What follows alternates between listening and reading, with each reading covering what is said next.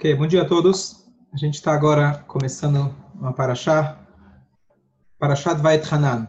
Essa paraxá, ela podemos dizer que ela é essencial no judaísmo. Toda a lei da Torá é essencial, tudo foi falado por ordem divina. Mas se a gente quer uma prova histórica da autenticidade da Torá, que a Torá é divina, que a Torá foi dada para nós e que nós somos o povo escolhido, essa paraxá fala isso de forma textual. Mais para frente a gente vai ver, mas nesse momento Deus ele vira para o povo, Moshe Rabbeinu, ele fala, olha, foram vocês quem viram a outorga da Torá. Deus mesmo apareceu para vocês. Ele escolheu vocês. E aqui, na verdade, por que eu digo que essa é a prova histórica? Porque se não fosse verdade, esse livro, a Bíblia, nunca teria ido para frente. Até hoje, é o livro mais vendido anualmente, é a Bíblia. Então, o que acontece? Todas as outras religiões, não que a gente queira comparar, mas esse é o fato, todas as outras religiões contam que fulano viu uma divindade, ou fulano fez um milagre, e assim por diante. Nessa paraxá, a Torá não fala, vocês viram um milagre que Moshe fez. Não é por isso que a gente acredita em Moshe nós vimos a presença de Deus quando ele deu para a gente a Torá no Monte Sinai. Se isso fosse uma inverdade, imediatamente o povo ia pro protestar e dizer, não, peraí, você está inventando coisas. E o livro não teria ido passado historicamente em geração em geração. Então, isso aqui, a Torá, já estamos no livro de Dvarim, onde Moshe Rabbeinu está querendo dar uma, um, palavras de reforço para o povo para a eternidade, mas nessa paraxá ele deixa isso muito, muito, muito claro e explícito. Entre aspas, quem está duvidando, se tem alguém algum problema, venha e fala agora. E justamente nessa paraxá, ele também volta e repete os dez mandamentos. Então, realmente, essa é uma paraxá central na Torá. Agora, Vamos começar pelo nome da paraxá. Va'et Hanan significa, Moshe Rabbeinu está relembrando o povo, Va'et Hanan significa eu implorei para Hashem. Quando que ele tinha implorado? Depois que Deus proibiu Moshe Rabbeinu de entrar em Israel, Moshe Rabbeinu não gostou. Afinal, os restaurantes são muito bons, Kotel Maravilha é um lugar bonito de se visitar, Massada, o Kinneret, para não falar de Eilat, que já é fora de Israel, nada disso. Moshe Rabbeinu não estava preocupado com o espaço físico de Israel. Se toda a Torá não pode ser cumprida fora de Israel, no deserto o povo poderia cumprir uma fração das mitzvot. Muitas das mitzvot, a Torá fala, se só vão cumprir quando entrarem em Israel. Então, a única ansiedade de Moshe para entrar em Israel é para poder cumprir toda a Torá. Essa era a única vontade dele, nada mais. Mas Hashem impediu isso dele, como a gente já explicou outras vezes, as explicações, porquê e etc. Mas ele insistiu, insistiu, insistiu, insistiu, e o número de vezes que ele rezou para Deus foi correspondente a 515 pedidos. O valor numérico da palavra Vaet Hanan. Quando ele chegou nesse número, Deus falou: para, para de pedir, porque mais uma não vai ter jeito, eu vou ter que te conceder. E Moshe Rabbeinu parou. Se fosse eu, eu diria, bom, se mais uma falta, então agora vai. Agora, agora que vai. Mas o motivo é, a gente, uma das coisas que a gente explicou, e está totalmente ligado com o dia de hoje, que ainda a gente está de luto pelo Beit HaMikdash, é, sempre estamos, mas especificamente hoje, que o Beit HaMikdash estava sendo queimado no dia seguinte a Tisha B'Av, e a explicação é que se Moshe Rabbeinu entrasse em Israel, ia, entre aspas, estragar a parte dos planos divinos. Divino. Por quê? Porque a regra é que, infelizmente, posteriormente o povo acabou pecando. E como eles pecaram, Hashem ele iria descontar isso das duas uma, ou na sua casa, no Beit HaMikdash, ou no povo de Israel, Deus nos livre. Se Moshe Rabbeinu tivesse construído o templo, se ele entrasse em Israel, ele teria construído o templo, ele mesmo. Tudo que Moshe Rabbeinu faz, fez, é eterno. O templo de Moshe nunca poderia ter sido destruído. Portanto, se o povo pecasse futuramente, Deus não poderia destruir o templo. E só ia restar a Deus nos livre destruir o próprio povo. Então, por isso, Hashem falou para Moshe, não insista. É parte do meu plano, fica aí onde você está e não reze mais. Porém, aqui a gente tem uma lição incrível da força da Tfilah. Que mesmo que nós temos uma um decreto divino que foi falado claramente para Moshe Rabbeinu. Deus falou: vocês não vão entrar na terra de Israel.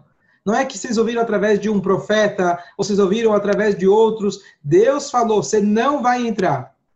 A força da reza é capaz de mudar o pior dos decretos. Naquele caso, Deus mandou ele parar. Deus não falou, continua rezando que eu nem vou te escutar. Não. Deus falou, peraí, não estou aguentando. Se você pedir mais uma, eu não vou conseguir me conter. Então, por favor, para. Ou seja, nós somos capazes de mudar qualquer decreto de Hashem com uma tefilá e com a insistência da tefilá, e a gente aprende de Moshe que a gente nunca deve desistir. Se a gente pede para Deus uma vez, duas, três, quatro, você fala, bom, Deus não quer, então tá bom, Deus não quer. Não, talvez Deus quer que você peça um pouco mais. Ponto número dois. Ponto, Rabino. Ok. Uma vez, tinha uma pessoa que ele tinha um vizinho, e certa vez o vizinho pediu para ele um ovo emprestado. Tá bom, normal. Pediu um ovo. No dia seguinte ele voltou com dois ovos. Falou: O que aconteceu? Eu te emprestei um. Falou: Bom, deu cria. No dia seguinte ele falou: Olha, eu estou saindo para uma festa e eu queria um sapato emprestado. É, eu sei que você é mais ou menos do meu tamanho. Você me empresta o teu sapato? Tudo bem empresta o sapato. No dia seguinte, ele volta com dois pares de sapato. Bom, ele viu que o negócio estava dando certo. No terceiro dia, ele fala: Olha, eu vi que você tem uma menorá de prata muito bonita aqui. Você me empresta? Claro. Ele já criou a confiança. Chega o dia seguinte, ele volta para o vizinho e fala: Cadê minha menorá? Você nem sabe. Tua menorá morreu. Como assim, mano? Menorá morreu? Ele falou: olha, se o ovo e o sapato podem dar cria, a menorá pode morrer também. Ele não devolveu. Essa anedota explica para gente a, uma das mitzvot que está logo no início da Paraxá, que a Torá fala para gente que nós não podemos acrescentar ou diminuir nas leis da Torá. Então, por exemplo, a Torá fala para gente que nós devemos colocar, quando tivermos uma roupa de quatro pontas, colocar quatro franjas de tzitzit. Dentro do tefilim, nós temos quatro parshiot. Quatro parshiot do tefilim. Se alguém vai falar, bom, sabe o que? Eu quero fazer um tefilim super power. Então eu vou colocar cinco parshiot do tefilim. Eu vou colocar cinco franjas no tzitzit. A Torá fala que isso é proibido. E qual é a novidade disso? Nós pensaríamos, bom, se a Torá manda fazer o Shabat, por exemplo, são 24 horas e pouco, eu não posso diminuir o Shabat e falar, bom, vou fazer só na sexta-feira. Claro. Eu, a Torá manda fazer kasher todos os dias, vou falar, olha, eu vou fazer kasher só durante a semana, só em casa. Fora de casa, não. Ou o contrário. Isso não existe. Você não tem como diminuir nas mitzvot. Mas, teoricamente, alguém vai dizer, bom, eu vou acrescentar nas mitzvot. Aqui no Brasil, nós temos dois Shabbatot. Sábado e domingo. Tá certo? Sábado é para Deus e domingo é para mim. Tá certo? Então aqui diz para a gente a Torá que a proibição de aumentar nas mitzvot da Torá é tão grave quanto você diminuir uma mitzvah da Torá. Por quê? Essa anedota explica para gente. No momento que você encara as mitzvot como algo que você compreende e você pode usar e manipular do jeito que você entende, então, aumentar e diminuir não faz diferença. Quando nós entendemos que a Torá é algo essencial e algo divino, não faz diferença se eu quero aumentar ou se eu quero diminuir. Na hora que eu estou aumentando, eu já estou diminuindo. Aqui tem um paralelo muito curioso, que existem leis do animal, para a gente saber qual animal ele é kasher. Além do animal ser puro, além de um shochet tem que fazer a shkita da maneira correta, se faz um estudo da anatomia do animal para saber se aquele animal ele estava doente ou não. E o Talmud, a Allahá, especifica para a gente quais são os vários tipos de doenças que eventualmente des descacherizariam o animal. Bom, vamos imaginar o seguinte cenário. Um animal, ele tem um órgão a mais. Então, em vez dele vir, por exemplo, com um rim, com dois rins, ele tem três rins. Isso pode acontecer.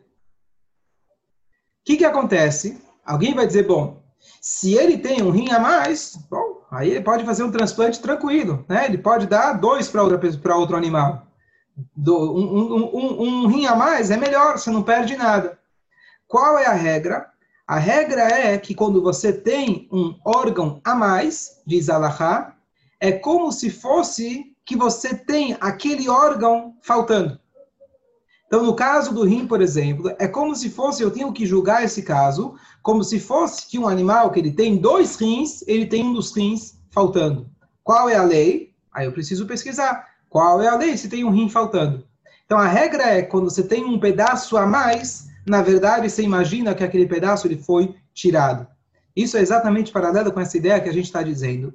Que alguém que fala, eu vou acrescentar uma mitzvah, na verdade, ele está tirando uma mitzvah. E isso a gente aprende, curiosamente, logo no início da Torá. O que trouxe todos os males para o mundo foi o pecado de Adão e Rava. Como que a cobra tinha convencido a Rava a comer? Então, se vocês lembram, a, a, a cobra começou a puxar papo com a Rava. A Rava falou, bom, Deus não deixou a gente tocar na árvore. O que era mentira. Deus não deixou comer da árvore. Mas ela decidiu ser mais cautelosa. E ela falou: Deus não deixou tocar. Chegou a cobra, empurrou a rava para tocar na árvore e falou: Tá vendo? Deus falou para não tocar, você tocou, não aconteceu nada. Vem comigo, come aqui um pedaço, não vai acontecer nada também. Então o problema foi que a partir do momento que ela acrescentou sobre as palavras de Deus, ela na verdade acabou diminuindo e ela acabou pecando por isso. Portanto, a Torá é imutável. Surge a pergunta, peraí. Então, o que, que os sábios fizeram? Afinal, tocar em dinheiro no Shabat é permitido pela Torá. O que não pode é escrever. O que não pode é carregar. E assim por diante. Por que os sábios deram para a gente a proibição do muktzeh, por exemplo? Número dois. Carne com leite é proibido. Porque chegaram sábios e quiseram ser mais religiosos que o próprio Deus e falar que frango com leite é proibido. E assim por diante. Como funcionam essas regras dos sábios? Será que eles não estão transgredindo essa regra que a gente acabou de falar? Então a explicação é a seguinte. A explicação é a seguinte. O que os sábios disseram não foi é proibido tocar no mukse porque Deus mandou. Não. Eles disseram, tem uma frase bonita que eu vi recentemente, andar na beira do precipício já é o precipício.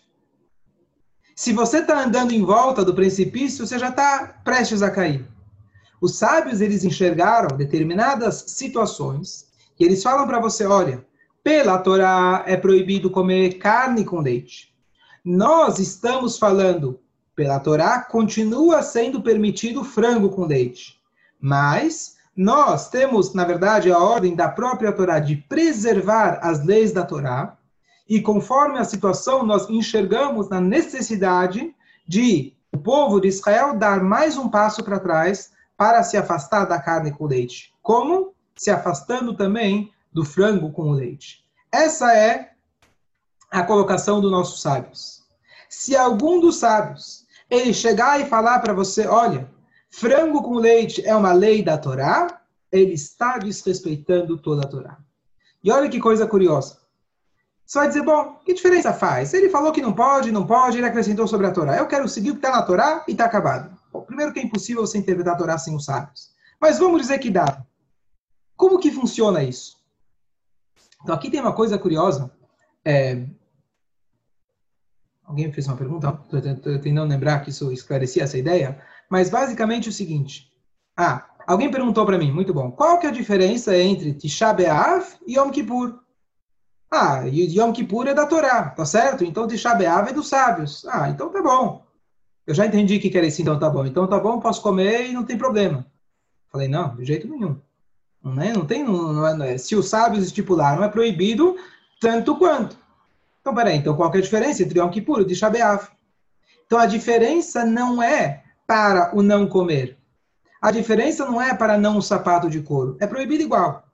A diferença é que quando é uma lei dos sábios, os próprios sábios colocaram nessa lei as suas delimitações e dessa forma fica claro que eles não estão acrescentando sobre a lei da Torá. Vou explicar. Quando alguém está na dúvida, por exemplo, Ish, será que eu fiz a brachá de Mesonot? Eu não lembro se eu fiz. Qual que é a regra? Não repete, não repita. Agora, será que eu fiz a brachá de, de, de é, Birkat Amazon? Na dúvida, você repete. Qual é a diferença? Birkat Amazon é uma lei bíblica. As brachot anteriores à comida é uma lei rabínica. Quando existe uma dúvida em relação a uma lei bíblica, nós devemos voltar e fazer. Quando existe uma dúvida se eu fiz ou não fiz uma lei rabínica, eu não preciso voltar e fazer. Ou seja, em relação ao cumprimento da própria mitzvah, não tem diferença, mas os sábios fizeram, entre aspas, alguns detalhes naquela mitzvah para te deixar claro que isso é uma lei rabínica. Um outro exemplo. Existe toda uma questão se misturou carne com leite. A outra questão é se misturou frango com leite.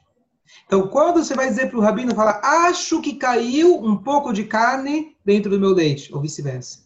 Ou depois você fala para ele, não, eu acho que caiu um pouco de frango dentro do meu leite, ou vice-versa. Então, a diferença no psak, na decisão alárrica, vai ser muito, vai variar muito de acordo se a lei é original da Torá ou uma lei bíblica.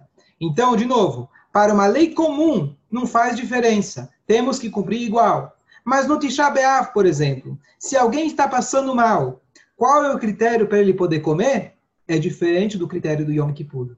Eu não vou entrar agora na questão, se Deus quiser, ano que vem a gente não precisa mais jejuar. Mas a ideia é que quando alguém não está passando, não está passando bem, tem suas limitações de saúde, deve sempre questionar um rabino, porém, o rabino vai ser, tende a ser mais leniente com Tisha B'Av, do que o Yom Kippur, por ela ser uma lei rabínica. Então, o que, que eu esclareci aqui? Que existem as, as, uh, uh, os uh, siagim, que se chamam as, as grades, os, as coisas que os sábios afastaram a gente, mas eles deixam claro que eu só fiz isso para te afastar. A partir do momento que ele se tornou uma regra, essa regra é tão importante quanto da própria Torá, a única diferença é quando se trata de um cenário não ideal alguém esqueceu, alguém está passando mal e assim por diante. Eu sei, pode falar. Então, se alguém ele chega e fala, bom, eu só quero cumprir as leis da Torá, não quero cumprir as leis dos sábios, teoricamente, de longe de nós, mas a pergunta é válida. A pessoa vai falar, bom, sabe o que? Eu vou cumprir a carne com leite, frango com leite, sabe o que? É, não vou fazer. Então, aqui tem um outro problema que é o seguinte: apesar de que a lei específica de frango com leite é uma lei da, dos rabinos, existe uma lei da Torá que devemos escutar os rabinos. Ashoftim Asher me fugiu agora as palavras exatas, que Deus ele manda você escutar os rabinos da sua época. Estamos falando de rabinos, estudiosos da Torá, que cumprem a lei da Torá e etc.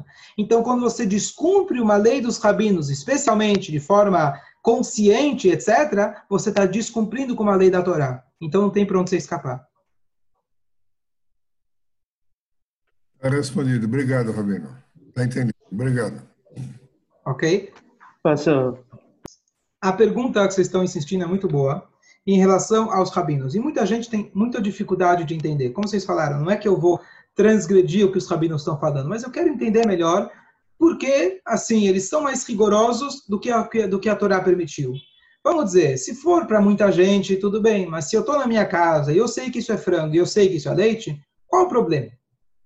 Então, aqui a gente então precisa voltar para um conceito um pouco mais profundo.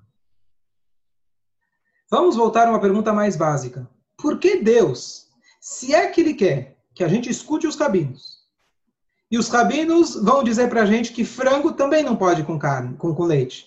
Então, por que Deus não fala diretamente? Pessoal, olha, não pode nem carne e nem frango. Se Deus não quer que eu toque no dinheiro, ele sabe que os rabinos vão fazer isso, tá certo? Ele já sabe que os rabinos vão fazer. Ele que, entre aspas, indicou para os rabinos como tirarem suas conclusões para dar as regras. Então, por que Deus não coloca, por exemplo, o muktzeh na Torá? Por que, que ele deixa isso para os rabinos? Ah, então se Deus não falou, quer dizer que ele não quer. Então vamos voltar para uma pergunta mais básica. Por que Deus não deu a Torá tudo claro? Por que Deus deu a Torá em códigos? Por que, que ele não falou para a gente a Torá já escrito, não teria diferença entre Ashkenazi, Faradi e um milhão de opiniões sobre a mesma coisa? Qual é a forma certa de fazer as mitzvot? Então aqui tem alguns conceitos. Uma das explicações, a gente já falou outras vezes, é que Deus quer que nós tenhamos a participação na Torá. Por isso ele não deixou claro e dessa forma a gente é obrigado a estudar. Como eu falei outra vez, hoje está tudo escrito, está tudo no Google, ninguém se dá o trabalho de estudar. Então Deus ele deixou uma parte oral. Essa é uma das explicações. Outra explicação é que Deus quer que tenhamos parte na Torá. Quando a gente estuda, a gente faz parte do próprio estudo e da transmissão da Torá. Mas aqui tem mais uma coisa, também curiosa. De que Hashem, ele quer, na verdade, que. Só um instante.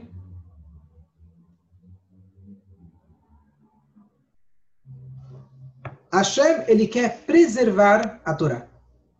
O que acontece? Vamos fazer uma pergunta muito básica. Como é possível que um livro que foi escrito 3.300 anos atrás, Deus espera da gente que no século 20, século 21, a gente cumpra ele? É impossível. As situações mudam, o mundo muda, as pessoas mudam. É impossível você ter uma Torá que vai ser eterna, teoricamente. As pessoas perguntam. Bom, é a palavra de Deus. Tudo bem que é a palavra de Deus, é a palavra de Deus para o povo que saiu do deserto. É a palavra de Deus para o povo que estava, que saiu do que saiu, saiu do Egito. É o povo primitivo, um povo escravo. Hoje, século 21, as coisas mudaram. Que história é essa? Então, existe um aspecto herético nessa pergunta, que a gente sabe que Deus, ele conhece a natureza humana, Deus ele já sabe quais são as nossas necessidades, nossas dificuldades, e isso não muda, a nossa essência não muda. O ser humano não está comendo hoje é, banana na árvore, a gente continua com os mesmos instintos, com as mesmas coisas. Porém, porém, existe um aspecto autêntico dessa pergunta, não herético. Peraí, a Torá, vamos dizer, ela foi desenhada, por exemplo, para que o povo pudesse cumprir ela em Israel. Tanto é que tem muitas mitzvot que dependem da terra de Israel. Bom, então, hoje que não tem mais Beit HaMikdash, então deve ser que a Torá já está desatualizada. Então, não precisamos mais cumprir a Torá, tá vendo? Tem coisa que já nem é prática hoje em dia. A gente não diz isso. Por quê? Porque a própria Torá previa situações diferentes, onde as mitzvot vão se aplicar de formas diferentes. E como a Torá vai garantir que a gente vai poder continuar cumprindo a mesma Torá dentro de cenários diferentes. Então a Torá fez uma dinâmica.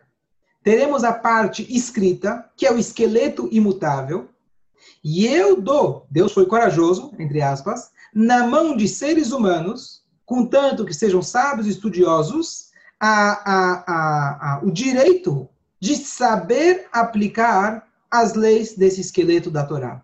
Nunca eles podem fugir dessas fórmulas matemáticas, mas eles vão saber aplicar as fórmulas nas situações adequadas. Então vamos dar um exemplo. Hoje a gente tem sinagogas. Antigamente não tinha sinagogas, tinha templos. Como que chegou um sábio e falou: bom, vamos se reunir na sinagoga?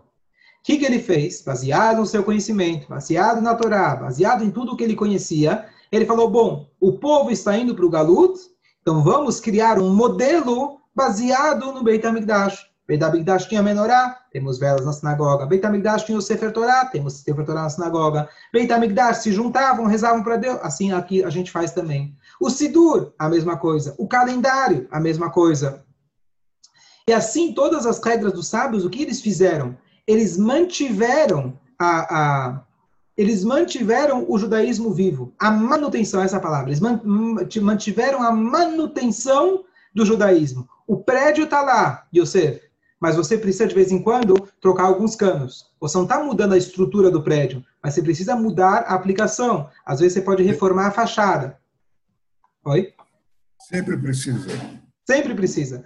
Então, Deus, com sua sabedoria infinita, sabendo que ele ia só se revelar uma vez, única no Sinai, então ele deu, com muita coragem e muita confiança em seres humanos, a manutenção da Torá. Agora, para você fazer a manutenção, você não chama o Zé da esquina. Você precisa ser alguém, você precisa mexer, trazer um arquiteto, para ele saber, olha, aqui tem fio, aqui tem, aqui tem água passando, aqui tem gás. Se você furar aqui, vai explodir. Se você furar aqui, você vai acabar com a estrutura do prédio. Você pode fazer o prédio cair. Então, por isso, você precisa saber quem é, quem é que tem essa autoridade de poder fazer a manutenção. Então, vou dar mais um exemplo. E esse é um exemplo típico, um exemplo muito bonito. A Torá fala para a gente uma regra que é, quando chega o ano sabático, todas as dívidas elas são canceladas. Você chega para alguém, um dia antes da virada do ano sabático, você fala, me empresta 100 mil dólares. Assina o contrato, dá para ele tudo. Chega um dia depois, você pode, com todo o direito do mundo, falar para ele, senhor, a dívida está cancelada. O cara vai ter um infarto, ele vai entrar na loucura, mas você mostra para ele a Torá claramente que as dívidas estão canceladas no sétimo ano. A própria Torá fala para gente, bom, então sabe o que? Essa vez eu caí, a próxima eu não caio mais. Eu não quero saber nunca mais de emprestar dinheiro para ninguém. Diz para a gente a Torá, não endureça o seu coração. Você não pode deixar de emprestar pensando que o cara não vai te devolver é, porque está chegando o ano sabático. Você tem a obrigação de emprestar. O dinheiro é de Deus, as posses são de Deus, você tem que emprestar. Bom, a mitzvah, um pouco difícil, um pouco complicado. Então, o que, que eu faço? Se eu emprestar, eu vou perder. Se eu não emprestar, eu estou transgredindo. O que, que eu faço? Eu não quero perder. Então, o que acontece? A Torá deu as rédeas na mão dos sábios. O que, que os sábios fizeram? E aqui vem também um esclarecimento muito importante. Ah, os sábios vêm com jeitinhos. Não é jeitinhos é a manutenção da Torá. Os sábios chegou a determinada época eles falaram: as pessoas estão transgredindo a Torá, inevitavelmente, queira ou não. Tem gente que emprestou, perdeu o dinheiro, entre aspas, cumpriu o que a Torá mandou, eles não estão querendo emprestar de novo. Então eles estão transgredindo a outra regra da Torá. Ou que alguns emprestam e cobram, outros não emprestam. Então não tem para onde fugir. Então os sábios falaram: olha, a Torá tem que ser preservada. Nós não podemos permitir um cenário que as pessoas não possam cumprir a Torá. Não adianta a gente bater o pé firme e falar: o pessoal tem que emprestar e não pode cobrar. Eles viram que isso não era possível. As pessoas não iam respeitar. Então o que, que eles fizeram? Eles criaram um cenário dentro da permissão da própria lei, onde a pessoa empresta e ele tem como receber o seu dinheiro de volta. Como se faz isso? Eles criaram uma coisa chamada Prusbul. Dessa forma, véspera do Rosh Hashanah, do ano sabático, você chega para um tribunal. Nós, hoje em dia, também ainda fazemos isso. Na véspera, na véspera do Rosh Hashanah, quando a gente faz a anulação das promessas, a gente fala, eu entrego para vocês, tribunal, todas as dívidas. O que, que significa? A partir daquele momento, aquela dívida deixou de ser uma dívida física e passou para ser uma dívida jurídica. Uma dívida jurídica não tem problema de ser cobrado. Então, o que acontece quando você vai cobrar do cara, na verdade, está cobrando em nome do tribunal e é uma dívida jurídica e dessa forma você pode cobrar. Não vou entrar agora nas nuances, os detalhes, que isso é extremamente complexo, como que os sábios fizeram uma coisa dessas. Mas isso, além de ser 100% kasher, foi isso que garantiu que a Torá até hoje Estamos falando 3.300 anos depois. Se Moshe Rabbeinu chegar agora e pousar aqui no Brasil, ele vai participar desse shiur. Talvez ele não vai falar português, mas se a gente traduzir para ele, ele vai estar tá totalmente por dentro daqui do que a gente está falando. Não existe nenhuma outra civilização, religião, ideologia que mantenha sua identidade de forma autêntica com o judaísmo. Por quê?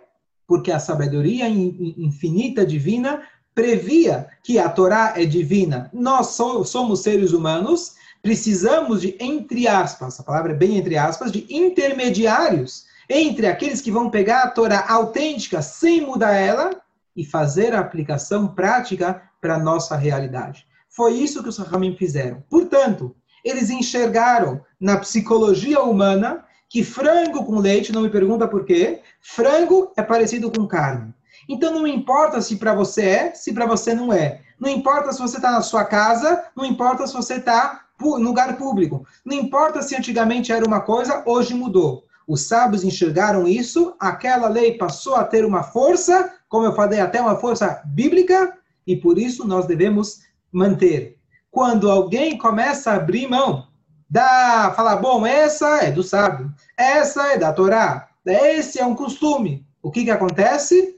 É, é, é, é, é certeza que imediatamente a, o aluno dele, ou o filho dele, ou quem seguir essa forma de pensar, vai se desvirtuar completamente da Torá, ele vai embora, como aconteceu, infelizmente, ao longo de todas as gerações, pessoas que tentaram abrir mão das fórmulas imutáveis matemáticas da Torá, e eles acabaram saindo do próprio judaísmo, estão completamente longe. Sado, o Baitos, são os, época já do Beit HaMikdash, você tinha os saduceus, e olha que coisa curiosa, só para complementar o assunto.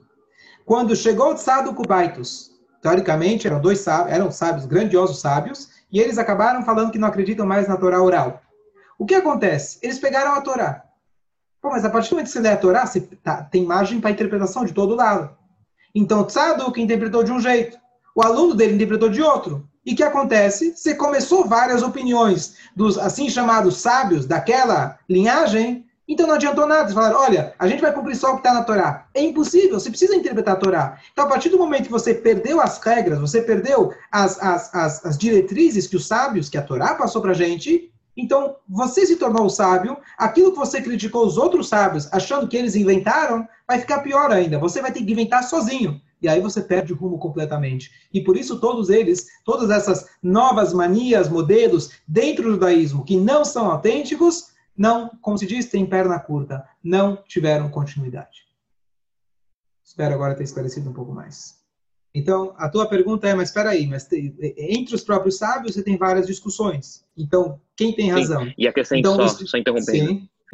Então, a resposta é que mesmo para as discussões existem critérios.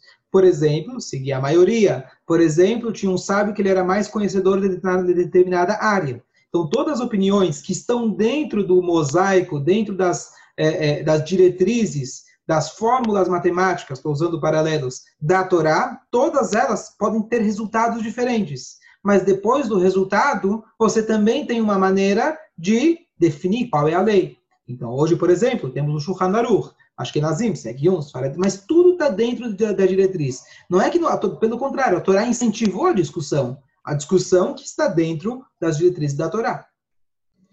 Muito então, boa pergunta. Então, boa pergunta. A pergunta é, então, uma coisa que isso não é da atualidade. A própria Torá, peraí, se a Torá chega e fala, confia nos rabinos, mas será que a Torá não tem medo que alguém vai abusar desse poder?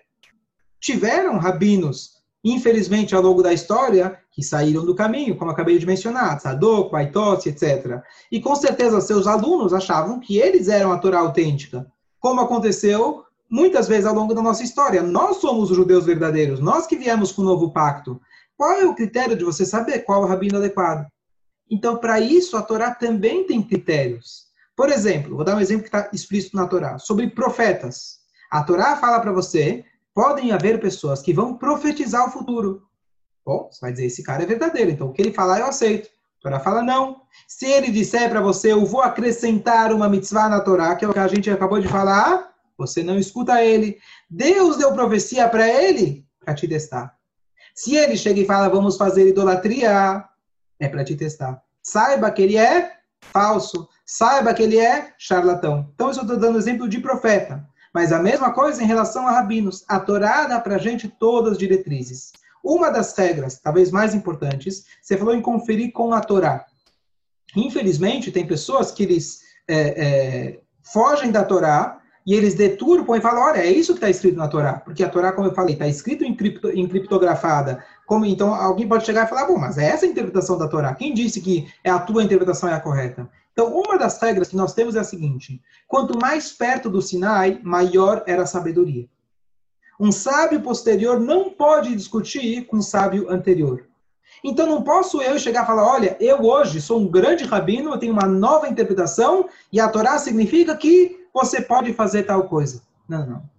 Hoje nós temos o Código de Judaico, foi escrito em 1500. Após isso, você teve inúmeros rabinos que seguiram essa mesma linha. Existe aqui uma tradição ininterrupta. Ele falou do Shammai e do Hillel. O Maimônides, no início, ele traz para você nome por nome, professor e aluno, professor e aluno, por acho que são 20, 30 gerações que ele traz, um por um, quem recebeu a Torá de quem, recebeu a Torá de quem, até a Torá chegar no grande é, é, é, na, na, os membros da grande assembleia, que foram aqueles que é, é, compuseram a Amidá, por exemplo. Então você tem aí, a, e de lá, para a gente também já fica mais fácil da gente conseguir, a gente tem a, a, linhagem desde então. Ou seja, não posso eu chegar e falar, olha, é, eu tenho uma nova ideia, mas mais do que isso, Jairo perguntou, mas como eu vou saber se esse rabino é autêntico? Você não precisa voltar na Torá de 3 mil, que foi dada 3 mil anos atrás. Você precisa voltar apenas, hoje vou te dizer, no Shulchan Aruch, no Código de Leis ou todos aqueles que seguiram o Shulchan Aruch. O Shulchan Aruch tinha que seguir o Maimônides. O Maimônides tinha que seguir o Talmud. O Talmud tinha que seguir os sábios da Mishnah. A Mishnah tinha que seguir e, e, e estar de acordo 100% com a Torá que foi passada por Moshe. Então você não precisa voltar na Torá. É difícil para você conseguir voltar na Torá, mas você tem que voltar para esses sábios que estão nessa linhagem milenar e eles não se moveram, não saíram dessa linhagem. A partir do momento que você sai um segundo da. Sabe quando você está dirigindo a 120 por hora? Você pega uma entradinha, essa entradinha fora, daqui a alguns quilômetros você já está completamente fora do caminho. E é isso que acontece dúvida nenhuma. Se alguém tem um minuto para estudar, é muito mais importante, primordial, pergunta muito prática, muito relevante. Se alguém, a primeira coisa que a pessoa deve conhecer é a alahá, a lei prática. O Talmud é muito importante para você entender como funciona a lei, para você apreciar a lei, para você entender os motivos da lei. Mas, primeira coisa que você ensina, por exemplo, uma criança, você educa ela. Eu começo educando a criança, olha, você coloca o tzitzit, você faz a brachá. Ele não tem a mínima ideia aqui que é brachá e nem o porquê da brachá e nem quando que se faz a brachá. Eu mando, ele faz. Assim que a gente começa. Além disso, existe uma pergunta, é, uma pergunta geral, né? Como que a gente divide nosso tempo para para o estudo da Torá. Então, sem dúvida nenhuma, a Allahá é essencial, só que a Allahá, ela só fala para você o que fazer o que não fazer. A gente também precisa ter um estudo que incentiva a gente a fazer. Então, não somente entender o porquê fazer, mas a gente precisa ter um estudo de ética, de moral, de Hassidut, de Mussar, constantemente, porque eles vão garantir que eu não vou ficar só apenas fazendo ou enjoar de se fazer, eu preciso também ter um estudo constante que vai me incentivar a fazer.